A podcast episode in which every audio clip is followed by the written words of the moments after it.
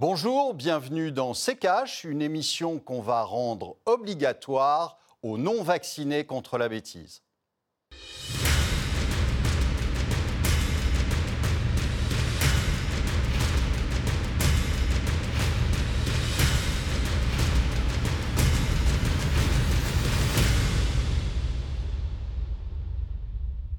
Bonjour, aujourd'hui nous allons vous parler du problème de la prédation sur nos entreprises françaises. Bonjour Estelle. Bonjour Olivier, bonjour à tous, bienvenue dans CKH. Bercy en a identifié un peu plus de 500 depuis un an et demi. Les alertes concernant les menaces de prédation sur des entreprises françaises se multiplient. Alors, quelles sont concrètement les entreprises menacées? Comment contrer ces prédations étrangères? On va en parler dans cette émission et pour cela, nous recevrons en deuxième partie Frédéric Pierucci, ancien cadre dirigeant d'Alstom, aujourd'hui à la tête d'Icarian, une société de conseil. Le 6 et le service de l'information stratégique et de la sécurité économique a été créé en 2016. Il est rattaché à Bercy et il garde un œil sur les entreprises stratégiques françaises et les menaces de prédation qu'elles peuvent subir. C'est son patron qui a récemment agité les chiffons rouges. Voyez pourquoi avec le tiroir cache d'Antoine Vassas.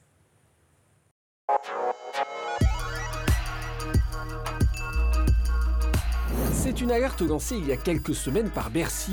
Les entreprises françaises stratégiques pourraient être menacées d'une prédation en provenance de l'étranger.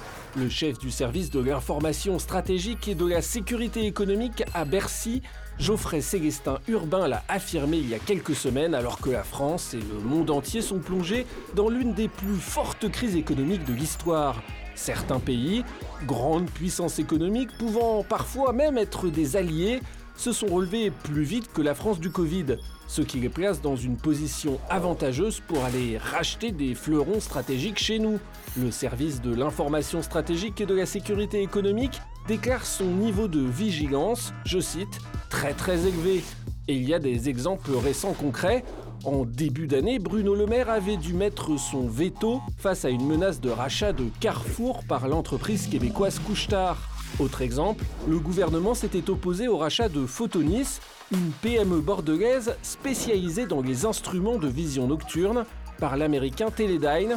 Bref, Bercy veille au grain pour éviter toute perte qui mettrait à mal les forces économiques du pays et garde un œil en particulier sur 4000 entreprises de sa base industrielle et technologique de défense. En 2020, le ministère de l'économie a identifié 270 menaces de prédation sur des entreprises stratégiques françaises. Et le rythme aurait augmenté puisque très récemment, Geoffrey Célestin Urbain affirmait recevoir une alerte de sécurité économique par jour. Olivier, le pays entre dans une deuxième vague de pression économique étrangère très forte. Déclaration du patron euh, du CIC devant les sénateurs. Qu'est-ce qui fait selon vous que ça arrive maintenant? Oh ben Ça, c'est très simple. C'est euh, à l'occasion de, de, de crises économiques. Et quand vous avez un pays qui euh, est affaibli par une, crise économique majeure, euh, plus affaibli que les autres parce qu'incapable de se réformer ou autre, eh bien, vous avez, euh, vous avez à ce moment-là, évidemment, un état de faiblesse général qui fait que ça intéresse les, prédateurs parce qu'ils savent que vous ne pourrez pas vous défendre. Donc euh, euh, c'est normal que ça arrive maintenant. Regardez euh, d'ailleurs, ça a même été à un moment, la prédation a été organisée quasiment par, par l'Europe vis-à-vis de la Grèce quand la Grèce a été en faillite, eh bien, euh, la Grèce a vendu ses, bijoux de famille, hein, ses entreprises, son port, euh, euh, ses aéroports, etc., à des groupes étrangers parce que parce qu'il fallait que l'Allemagne se rembourse de, de ce qu'elle versait et les Européens se remboursent aussi de ce qu'ils versaient. Donc, quand on a un pays qui, qui est dans une euh, dans une position économique euh, très faible, eh bien évidemment, euh, les prédateurs s'y intéressent, comme dans la nature. en général, on, c'est l'animal blessé qui, qui est mangé en premier. Donc ça n'a rien d'étonnant. Merci Olivier. Tout de suite, la deuxième partie de cette émission. Et cette semaine, nous sommes en liaison avec Frédéric Pierucci. Bonjour monsieur, vous êtes un ancien cadre dirigeant d'Alstom. Vous dirigez aujourd'hui Icarian, une société de conseil. Vous êtes aussi membre fondateur de l'Observatoire de l'intelligence économique français. Et puis enfin, vous êtes l'auteur du livre Le piège américain aux éditions JC Lattès. Merci beaucoup d'avoir accepté notre invitation. Merci. Alors, Frédéric Pierucci, face à la hausse des menaces de prédation sur les entreprises françaises, on l'a vu, Bercy est sur le pied de guerre, mais concrètement, qui attaque nos entreprises et comment euh, se matérialisent ces menaces?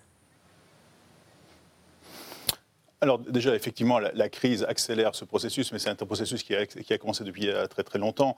Et euh, la prédation des entreprises françaises par des euh, entités étrangères n'est pas nouvelle. ce qui est un peu nouveau, c'est bien évidemment que toute période de crise accélère ces, ces, processus, mais aussi que la façon dont, dont, les processus se mettent en place sont des processus un peu non conventionnels. C'est-à-dire que il y a le darwinisme classique économique qui est en place depuis très très longtemps. Les, gros mangent les, petits, affaiblis. Mais euh, là, on se trouve devant un nouveau type euh, de risque euh, font, auxquels font face les entreprises. Ce sont des, risques non classiques. Je m'explique. Non classiques de plusieurs natures.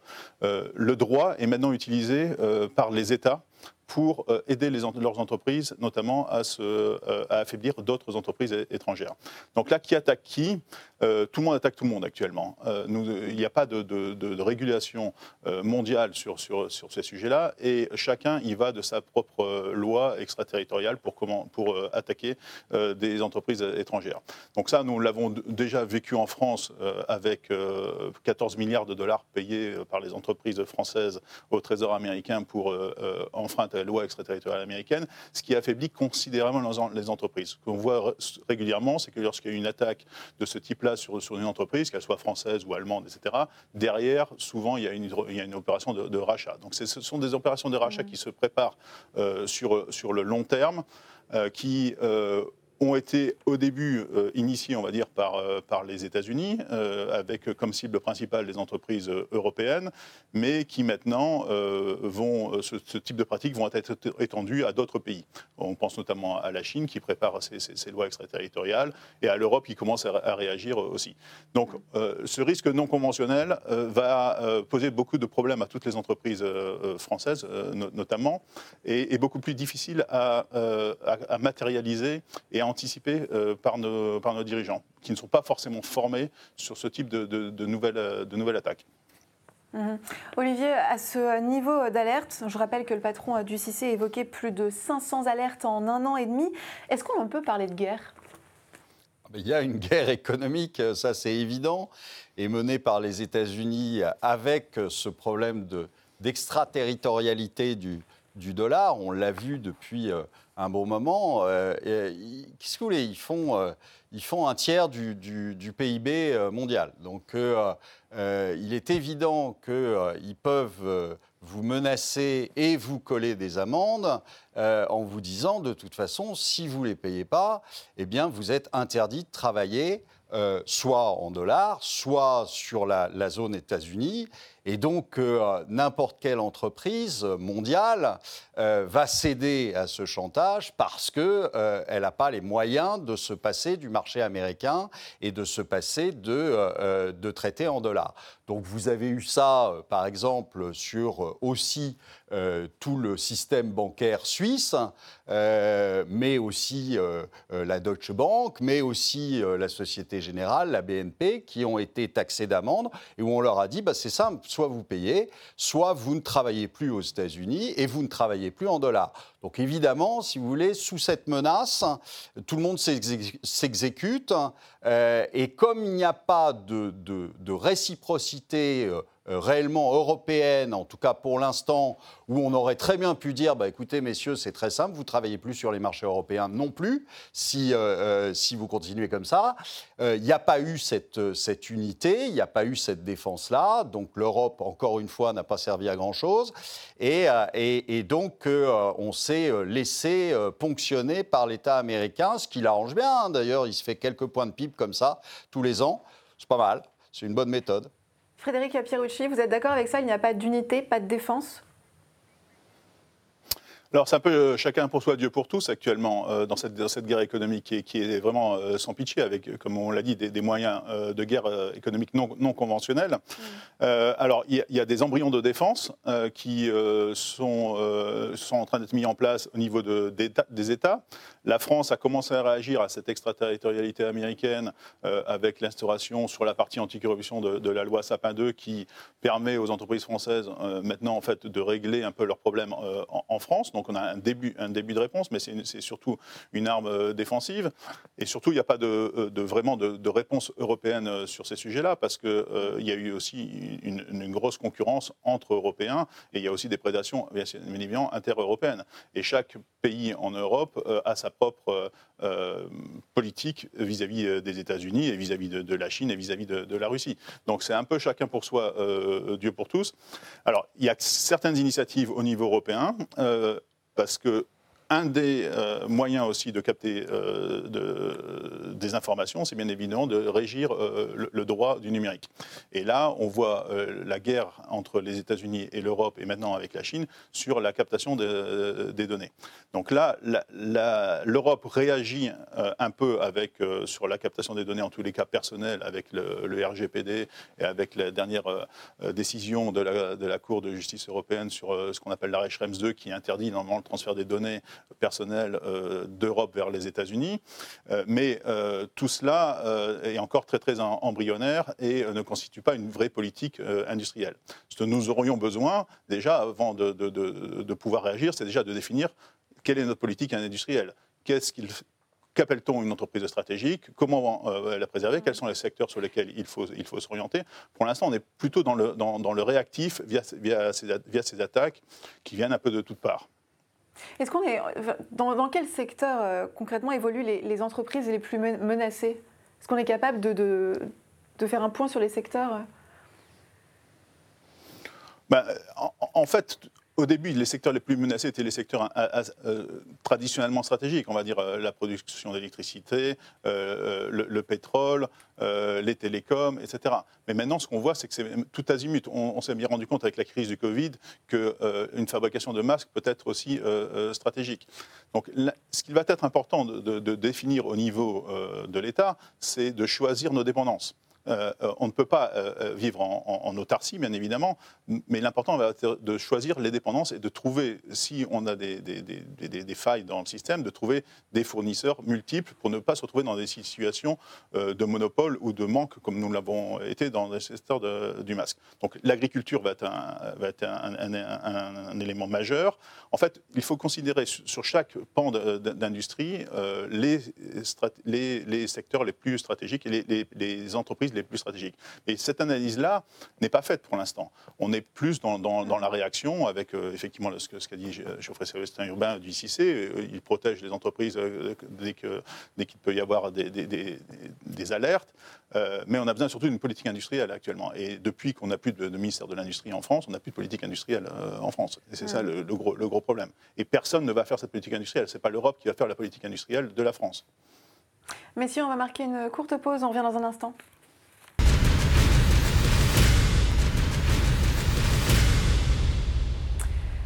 Bienvenue dans CKH si vous nous rejoignez au sommaire cette semaine, les menaces de prédation sur les entreprises françaises et pour cela nous sommes en liaison avec Frédéric euh, Pierucci, ancien cadre dirigeant euh, d'Alstom et aujourd'hui à la tête d'Icarian, une société de conseil. Olivier, juste avant euh, la pub, monsieur Pierucci évoquait un problème, c'est qu'il n'y ait pas de politique industrielle. Vous êtes d'accord avec ça? Ah oui, totalement. Mais ça fait longtemps. C'est pas, ça date pas d'hier. Euh, et puis, il y, a aussi un, double langage du, politique qui dit euh, je protège, mais par exemple, je mets les barrages en vente. Euh, et donc, je rappelle quand même que les barrages, c'est essentiellement stratégique. Donc, et puis, vous avez payé les pots cassés sur, sur Alstom et donc sur les turbines des, des, centrales nucléaires qui, aujourd'hui, nous appartiennent plus. Donc, il y, y, a quand même ce ce, cette espèce de, langage très euh, peut-être très volontariste ces derniers temps, mais ça n'empêche que euh, euh au final, aujourd'hui, on, se laisse quand même faire beaucoup alors que la réciproque n'est pas vraie. C'est-à-dire que quand vous essayez d'acheter une entreprise chinoise, je vous souhaite bien du plaisir. Ça ne se fait pas comme ça. Il y a des règles, ils se défendent. Donc il ne s'agit pas de vivre en, autarcie, mais il s'agit d'essayer de, un, d'être autonome, plus autonome en tout cas qu'on ne l'est aujourd'hui, et puis deux, de se défendre, c'est-à-dire d'installer réellement des pare-feux qui, fassent qu'on on puisse dire non euh, quelle qu'en soit la raison, qu'on puisse dire non à un achat d'entreprises étrangères, comme le font les autres pays. Euh, et tant qu'eux protégeront leur, euh, leur, industrie et que nous, on ne la protégera pas, eh bien, on sera les dindons de la farce. Mm. Pourtant, quand on prend par exemple l'affaire euh, Photonis, euh, Bercy avait mis euh, son veto à une tentative de rachat par un groupe américain. Ça signifie tout de même que la politique de, défense de la, France fonctionne un petit peu, qu'on a certains outils pour se défendre. Dans l'affaire Photonis, l'État a d'abord donné son accord euh, avant que euh, les conditions euh, ne soient pas acceptables par, par Télédine et que Télédine y renonce. Donc il y a eu, plusieurs, étapes de ping-pong entre, l'État et, et, Télédine et, et, le fonds Ardian qui détenait Photonis. Donc il ne faut pas oublier quand même que l'État avait donné son, accord à, un moment. Donc on a eu le même problème que sur Alstom, avec l'affaire Alstom, c'est-à-dire que l'État a donné son accord en mettant des des, mesures un peu cosmétiques euh, en disant de toute façon la propriété intellectuelle, on va la garder en France. Si jamais euh, il y, a un problème, on pourra, euh, nos armées, dans le cas de Photonis, pourront garder la propriété intellectuelle. Et dans le cas de la Somme, EDF pourra garder la, propriété intellectuelle des turbines, etc. Mais tout ça, c'est un peu une vie de, l'esprit de gens qui n'ont pas vécu de manière classique une, une, entreprise, qui n'ont pas vécu ce que c'est que de, construire une turbine, que de, que, de, protéger la propriété intellectuelle d'une entreprise. Donc toutes ces mesures un, peu euh, euh, cosmétiques euh, ne, règlent pas le, problème de, fond. les problèmes de fond, c'est que lorsque des entreprises comme ça, stratégiques, se font racheter, je vais vous prendre le cas d'Alstom, Quelques mois après euh, le rachat par General Electric euh, d'Alstom, General Electric a menacé EDF d'arrêter de fournir des pièces de rechange pour euh, les centrales nucléaires françaises. Donc vous imaginez le, pouvoir que vous donnez à une entreprise étrangère sur l'économie d'un pays. Arrêter de fournir des pièces de rechange pour les centrales nucléaires françaises, c'est mettre le pays dans, le noir. 75% de l'électricité en France est produite par du, nucléaire. Donc vous donnez des moyens euh, à des entreprises étrangères et donc à des gouvernements étrangers, parce que euh, des entreprises telles que General Electric sont extrêmement proches des, pouvoirs américains, vous leur donnez des moyens de pression absolument colossaux sur, euh, sur l'économie d'un pays. Mhm. Olivier, vous vouliez réagir?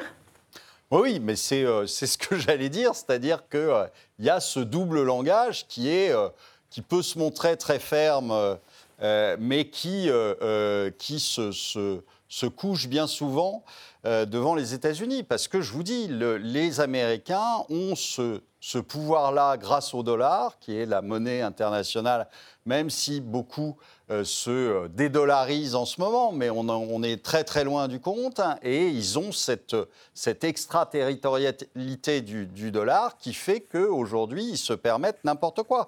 Et donc, comme en plus, en Europe, nous avons des des gouvernants qui sont quand même très, avec un penchant très atlantiste, on va dire, euh, pour pas dire autre chose, euh, eh bien, on se couche bien souvent. Alors là, en effet, ça a fait un tel tollé qu'ils ont fini par, euh, par intervenir, mais comme le dit M. Pierucci, au départ, ils avaient donné quand même leur accord. Donc ça veut bien dire, ce que ça veut dire, c'est qu'ils laissent partir quand même des fleurons sans, sans se poser de questions, parce que aussi, et il l'a dit aussi, ils ne savent pas ce que c'est qu'une entreprise. Tous les gens qui sont aujourd'hui au ministère de l'économie ne savent pas ce que c'est qu'une entreprise. Ils n'y ont jamais mis les pieds, ils, ont, ils sont sortis de l'ENA, ils sont allés directement dans le ministère, et aujourd'hui, ils n'ont aucune idée de, de, ce qu'est une entreprise. Donc ne leur demandez pas de défendre quelque chose qu'ils ne connaissent pas.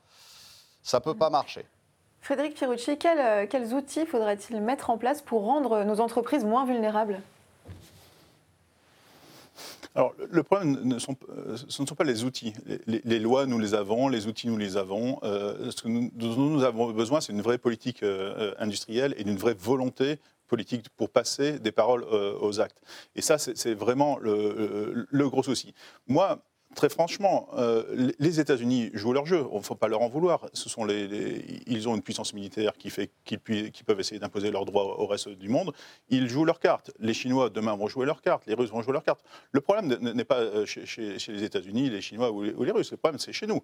Il faut régler le problème chez nous. Il faut qu'on ait des personnes qui aient le courage de prendre des décisions euh, politiques et industrielles fortes euh, dans un moment où on, va dans une guerre économique encore plus exacerbée avec euh, la période, la période post-Covid.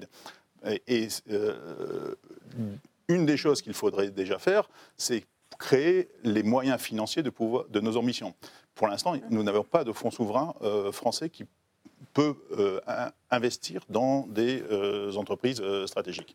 Donc si vous laissez le marché classique du, private equity euh, se charger de, votre politique industrielle et de, notamment de votre politique euh, de, souveraineté industrielle, vous avez un problème parce que euh, ces fonds, ces fonds n'ont pas forcément envie d'aller investir dans, des, dans des industries stratégiques. Et là, c'est là où, l'État pourrait faire quelque chose en créant un fonds souverain qui aurait pour but, comme dans, beaucoup d'autres pays, de justement préserver ces pépites et de regarder surtout le long terme et non pas le, court terme politique, ne pas regarder la prochaine, élection. Là, lorsqu'on parle d'industrie souveraine, on parle, on parle de nucléaire, on parle de télécom, on parle du numérique. Il faudra un grand plan du numérique euh, en France, comme on a réussi à le faire dans les années 70 avec le nucléaire, où nous avions aussi 15 ans de retard par rapport à, de grands pays. Nous avons les ambitions et nous avons mis les moyens en face pour euh, créer les conditions de notre indépendance euh, énergétique en France. Il faudrait faire la même chose maintenant sur, sur le numérique, qui est la plus grande bataille à, à venir. Là, il, faut juste du courage politique. Euh, c'est tout. Hmm. Olivier, vous êtes d'accord La création d'un fonds souverain pour investir dans nos entreprises, c'est une bonne idée? Oui, Sauf que c'est beaucoup plus facile de créer un fonds souverain quand on a des sous quand on n'en a pas. Or, le problème aujourd'hui, c'est que euh, c'est qu'on est en pleine crise, euh, euh, a pas de sous sauf pour aller jouer sur, sur quelques marchés à haute volatilité et, euh, euh, et qu'on est en train de s'endetter d'une façon euh, ahurissante et que là, je ne suis pas sûr que ce soit le moment, avec la bulle qu'il y a eu, d'aller faire ses emplettes sur les marchés financiers. Donc le problème, il est là, si vous voulez, c'est que oui, en effet, il aurait fallu le faire, mais il aurait fallu le faire il y a déjà un bon moment. Euh, de créer un fonds souverain quand on avait des sous. Aujourd'hui, on n'en a pas. Et, euh, euh, donc voilà, donc on, est, on est à la merci, merci aujourd'hui, je vous dis, comme, comme la Grèce en 2012, comme quand on est faible, quand on est à terre, malheureusement, c'est difficile de se défendre. Donc, euh, euh, et, évidemment, euh, tout le monde en profite. Alors, en effet, c'est pas la faute des Américains, c'est, ça sera la faute de tout le monde. C'est tous les pays qui sont concernés, puisque tous les pays ont été touchés par le Covid. Oui, mais après, il y en a certains, disons, qui l'ont géré différemment. Nous, euh, ça fait, euh, ça fait 20 ans qu'on fait absolument aucun effort. Ça fait 20 ans qu'on n'a pas de, enfin même 30 ans qu'on n'a pas de politique industrielle. Ça fait 30 ans qu'on fait absolument tout pour que les entreprises partent de chez nous.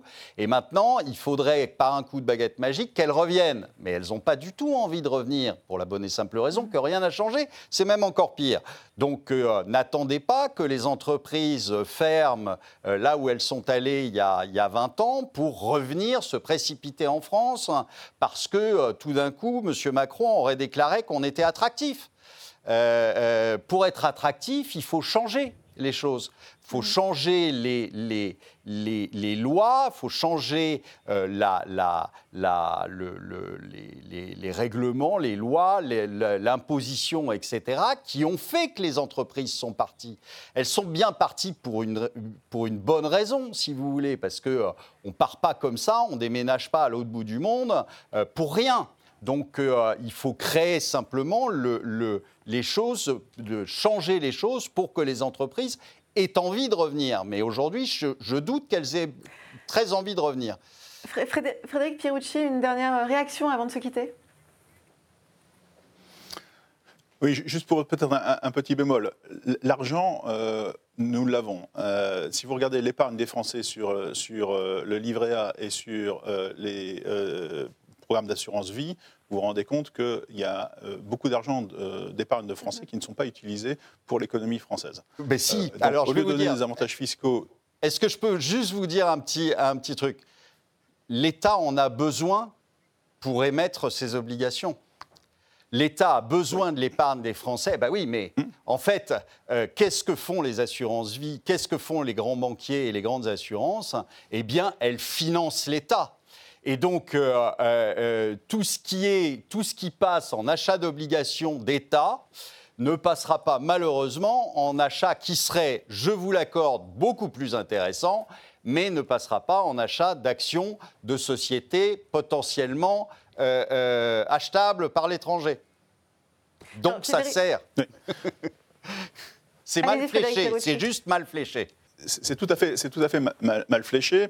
Et tant que nous n'avons pas des, fonds de pension euh, à l'américaine ou à l'anglaise euh, pour pouvoir investir sur, euh, sur le long terme, si vous, en France, pour l'instant, si vous essayez de, faire des, opérations au-dessus de 1 milliard, il n'y a, pratiquement pas, de fonds qui peuvent, vous accompagner. Donc vous vous retrouvez avec des fonds, anglo-saxons à chaque fois qui n'ont pas les mêmes, les, mêmes visions, la même vision de, développement de l'entreprise que, vous.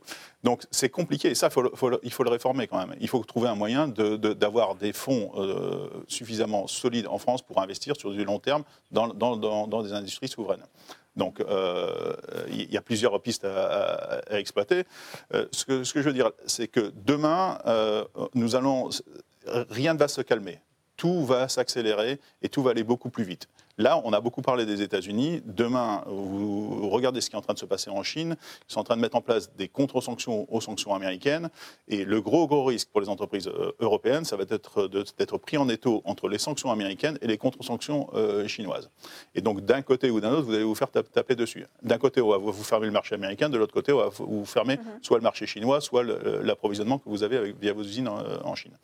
Donc, il est urgent que euh, l'Europe réagisse et surtout que la France montre euh, le, chemin euh, de l'Europe sur, sur ces sujets-là, parce que ce ne sont pas les pays qui ont profité de la délocalisation des entreprises françaises vers l'Europe de l'Est qui vont monter au créneau sur ces sujets-là.